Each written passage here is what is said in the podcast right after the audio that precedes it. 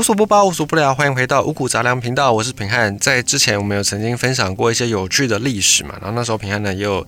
算是做出承诺啦，就是跟大家约定好说，哎，之后我们会来分享一些真实世界上面的一些历史。那我们不会用那种很教科书、很教科书式的，可能一八七七年啊，什么什么人做什么事啊，然后一九零二年啊，怎么样怎么样怎么样，我们会避免这种很教科书的方式。那我们会。比较希望用故事的方式，然后甚至去让你知道完这段历史之后呢，你会有一点恍然大悟的感觉，就很像平安当年呢读了《枪炮、病菌与钢铁》以及相关的同类的书籍之后呢，哎，我也有有一种那种哇大梦初醒的感觉哦，原来以前个别时间念的这些历史呢，他们其实是可以串成一个很完整的时间线的。那我们今天分享的这段历史呢，还蛮有趣的，它的。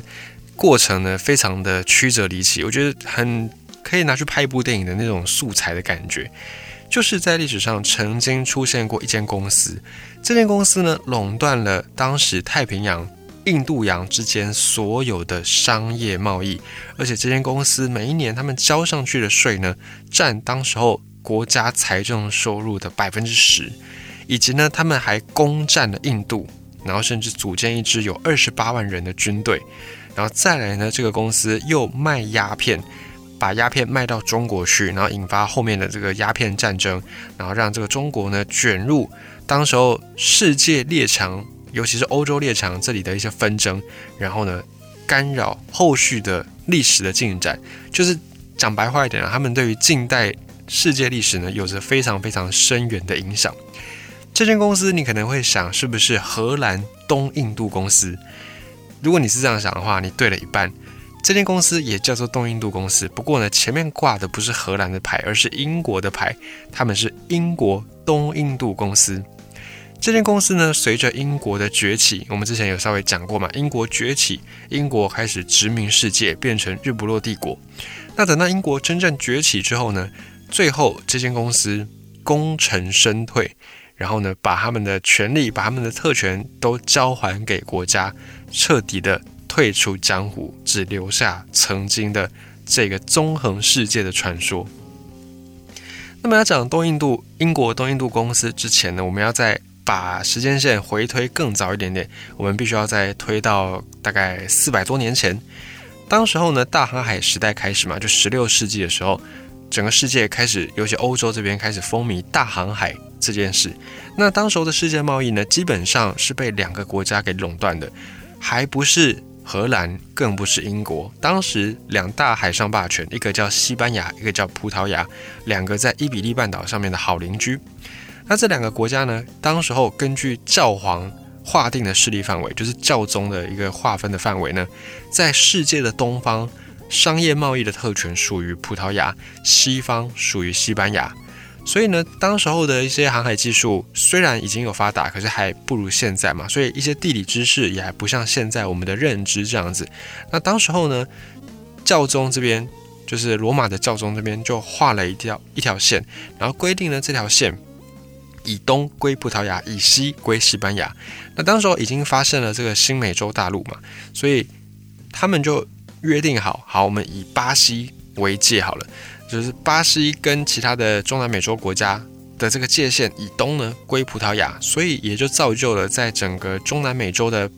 这块，应该说在南美洲这边，只有巴西讲的是葡萄牙语，其他国家都是讲西班牙语，也是从这个地方来的，就是有一条子午线，然后去划分这样，所以这个缘故是这样子。好，总之呢，西班牙就开始很专心的去开拓他们发现的这个。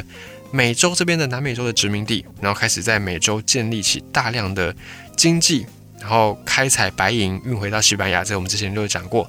那葡萄牙呢？葡萄牙他们的势力范围在东方，所以葡萄牙开始往东亚这边来去。但在东亚盛产的是香料，所以葡萄牙就在东亚大肆的买香料，然后再运回他们的首都里斯本。运到里斯本之后，在这边货物集散，然后再往欧洲各国去出售。所以当时候葡萄牙的里斯本这个地方就成为了很多东亚，尤其是香料在欧洲的一个销售据点。那么东亚的香料啦，或者是东亚的丝绸啦，东亚的瓷器啊，当时候在欧洲是非常非常稀罕的，非常非常少的，比日本压缩机还要少，所以物以稀为贵。当时候这些东西就非常非常的价值连城。那葡萄牙也因此赚钱很快速。那赚钱很快，当然就引起了其他国家的一个觊觎嘛。尤其在欧洲，没有什么海门天险，欧洲地形一马平川，所以国家国家之间呢，彼此很容易互相的征伐。那欧洲的各国也很想要来跟西班牙、跟葡萄牙一样来分一杯羹，可是没办法，因为欧洲是一个当时很多国家都信奉天主教嘛，他们是要受到教会的牵制，他们是要受到教宗的一个控制的。那贸易范围又是教宗定的，所以欧洲各国当时候就有点的无奈。可是后来呢，欧洲各国的国力起来之后，他们就想啊，你教宗虽然是贵为教宗，可是呢，你罗马教廷，你教宗也身边没几个兵能用，讲白一点就是你也没什么军事实力，所以呢，我们就也不理会你，我们就就给他办下去。所以这些欧洲国家、欧洲列强呢，真的受不了那个商业利益太大了，所以受不了诱惑。于是呢，英国、荷兰、法国、瑞典、丹麦、奥地利等等就开始来开办各家的东印度公司，就是要往东印度群岛去。因为当时他们发现的这个美洲，他们以为是印度嘛，所以他们就是以为上面的人是印度人，就称他们为印第安人。但其实那个是美洲人，美洲的原住民。好，总之呢，他们就各国开始陆续去开办所谓的东印度公司。一开始发展最好的呢是荷兰的东印度公司，这个大家在历史课本上一定都有学过，一定都有听过。如果没有，那你可能要检讨一下，你是不是在睡觉？这间荷兰东印度公司一定有出现在我们的历史课本当中。那在东印度公司之前呢，一五九五年到一六零二年，就是大概十六世纪初期哦，十六世纪末期的时候，十七世纪初期的时候，当时荷兰。他们就有陆续成立十四间的贸易公司，然后这些公司呢都会单独的派船队出海，去到东亚去买香料。可是呢，因为香料在大家都去买的状况之下，你回到欧洲来，因为市场的供给变多嘛，那需求如果不变的话，价格就会一直下降。可是呢，在原产地，因为太多人要买，供给不够，需求很高，所以在香料的产地价格很高。可是呢，你回到欧洲去卖，价格又变得很低。于是呢。荷兰这边就觉得，哎，不行，我们不能这样子恶意的销价竞争、打价格战，这样大家都赚不到钱，而且大家都会被恶性竞争给弄到公司开不下去。再来是我们这样资本分散，我们有十四间公司，我们也没有办法跟葡萄牙国家队来竞争，所以后来呢，在荷兰政府介入之下，这十四家贸易公司在一六零二年的时候，他们就合并变成一间。联合东印度公司，也就是荷兰东印度公司，他们的资本额是六百五十万的荷兰盾，而且他们也规定哦，就是你如果当了公司股东，在十年里面你是不能够随便撤资，不能够随便的撤股的，这个就是保障公司的现金能够稳定在一个水位。另一方面呢，荷兰的国会就是荷兰的民意代表，他们也授予这一间东印度公司，你们可以去垄断东方贸易。就等于是国家给你这个特权，以及呢，除了你可以垄断贸易之外，国家还另外给你们可以去征兵，可以去组建军队，可以立法，甚至呢可以去任免一些人士以及铸造货币的权利。反正呢，讲白话一点，就是只要你们进到印度洋之后，那你们就是老大，你们就说了算，将在外，君命有所不受，大概就是这个意思。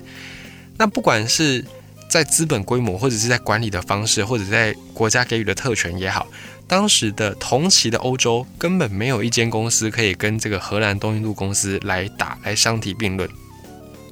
那荷兰东印度公司成立之后，第二年，这间公司呢就派出了船队，准备要去。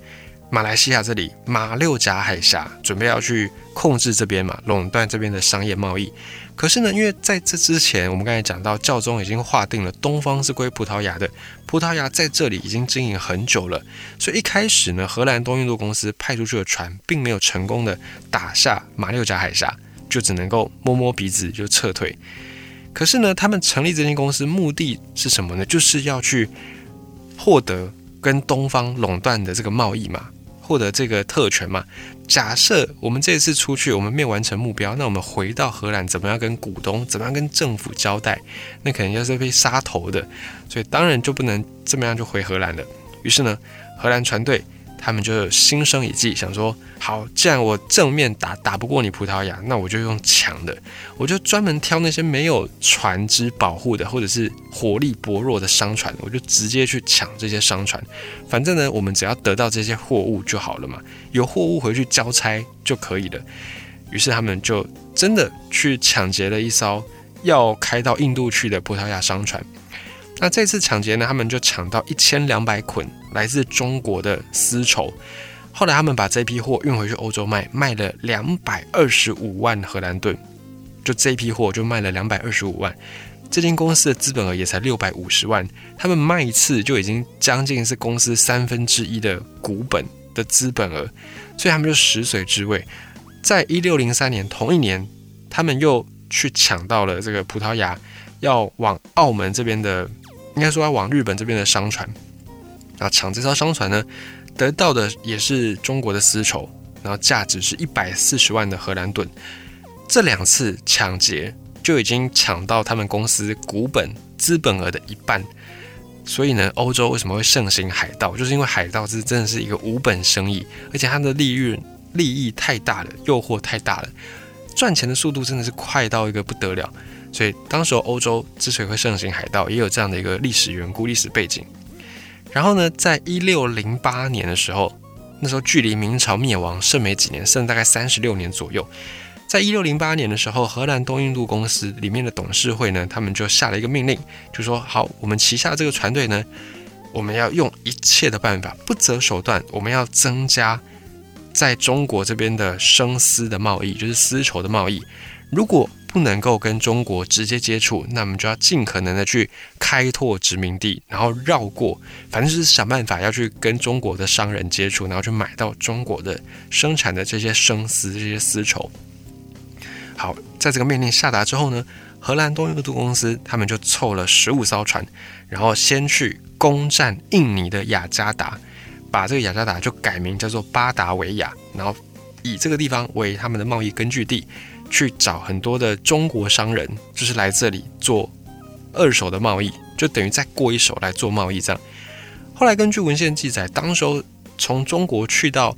巴达雅、巴达维亚，去到雅加达这个地方的这些中国商人，他们去做贸易的利润呢，可以比在中国做贸易的利润高，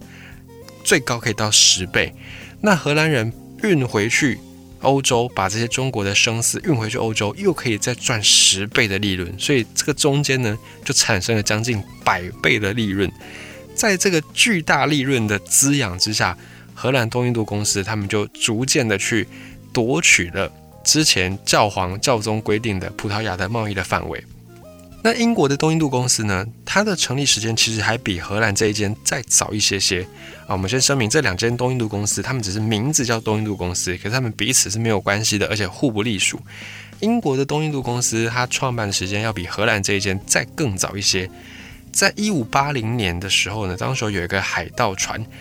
这艘海盗船呢，在一次的冒险航海当中，他们就抢到了价值五十万英镑的货物。当时候五十万英镑相当于英国王室一整年的财政收入，就抢一趟哦，出海抢一趟就抢到英国王室一年的财政收入，你就可以知道当时海盗到底是多好赚。那在这个事件之后呢，英国他们就发现哦，东方真的是很有钱，有钱到不行。那抢劫这件事情真的是比做其他的产业赚钱都还要来得快。所以呢，一五九九年就十六世纪快要结束的时候，英国这些商人他们就决定要联合起来，他们就要成立一间公司，然后呢，也跟英国的王室申请一些垄断贸易的特许权。他们已经准备要跟当时候开始在崛起的荷兰这边竞争，去垄断商业的利益。可是当时候主政的是英国的伊丽莎白女王，她一开始没有同意，她说：“嗯，这个有点冒险。”再观察一下好了，好，先不用那么急。于是呢，荷兰的这间东印度公司就开始去掠夺嘛，开始去贸易。结果呢，英国这里真正动起来的是因为荷兰他们就已经垄断了贸易，导致当时候的香料在伦敦的胡椒一度呢是涨了一倍，每一磅原本是四先令，就是英国的一个货币币值，然后后来一度因为荷兰的垄断涨到了八先令，那这次涨价涨了一倍，伊丽莎白女王直接就火大，就说：“哎，我们之前没有。”特许英国的这个公司去做这个贸易垄断，那我们想说再观察一下，那结果呢？你荷兰你去垄断，你去赚钱就算了，可是你竟然让英国遭受到池鱼之殃，你自己垄断，结果涨到我英国国内的香料的价格，那这个我就不能忍了。所以呢，英国的皇室就决定，好，那我们也就一起去垄断，我们就一起来赚这个钱。于是呢，后来伊丽莎白女王就给。英国的这个商人们颁发特许状，然后呢，成立的这间公司就叫做伦敦商人东印度贸易公司。当时这间贸易公司的资本额六点八万英镑，虽然也是一间东印度公司，可是他们的资本额跟荷兰那一间比起来实在是太悬殊了，差太多了。所以一开始他们在进行这个贸易垄断的时候，斩获并不是很好。不过即便如此，他们第一次去远航的时候，两年。之后嘛，就远航一次，然后再回来。两年之后，他们运回了一百零三万磅的胡椒。那么在这次出行之后，每一次东印度公司只要派船出去，利润都至少是一倍以上，很少低于百分之百的。尤其呢，他们有一次在一六一七年那次航行，整个船队的资本额大概是二十万英镑，就出去的成本大概是二十万，结果回来的时候赚到。纯利润呢，就是扣掉所有的这些成本之后，他们赚到的利润是一百万英镑，等于是翻了五倍之多。可是，就像我们刚才讲到的，荷兰的东印度公司，不管在规模上，不管在管理、在人事的这些权利上面，都是远远的大于英国的这一间东印度公司。所以一开始还是没有办法竞争，英国的这间东印度公司就也没有办法去插手在东亚这边的一些贸易，因为荷兰人他们已经去了，而且。在各个地方都建立起殖民据点，都有武力武装在保护，所以英国就等于是有点碰壁。不过呢，在碰壁的状态之下，英国光是那种捡一些其他国家剩下来的这种料，以及呢打擦边球，用一些抢劫的方式，还是能够赚到非常非常多的利润。而整个事件的转机呢，就发生在印度这个地方，因为当时候。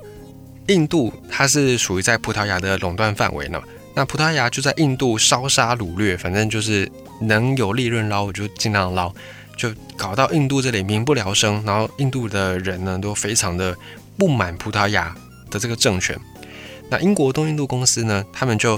分别在海上曾经两次打败葡萄牙的船队。就可能他们也是为了要抢那个商船，然后反正他们就是把葡萄牙的船队给打败了。结果当时候在印度主政的呢叫做蒙兀尔帝国，这个帝国的皇帝，他们就认定说，哎，英国你们帮我们打败了葡萄牙的船队，然后你解救万民于水火，所以你就是我们英国的亲密伙伴。于是呢，这个蒙兀尔帝国的皇室就决定，好，以后你们英国东印度公司可以在印度境内自由的贸易。那从此之后呢，英国东印度公司就在印度的港口啦、交通的据点啊，建立大量的这个商馆，然后当成是在印度的贸易点。可是，任谁都没有想到，当时蒙兀尔帝国的这位皇帝贾罕吉尔，他自己可能做梦也没有想到，他把英国的东印度公司称为是印度的亲密伙伴这件事情呢，相当于是引狼入室，他完全料想不到。此后，这间英国东印度公司更加的涂炭生灵，更加的陷印度万民于水火当中。下一集五谷杂粮继续跟你分享这段历史。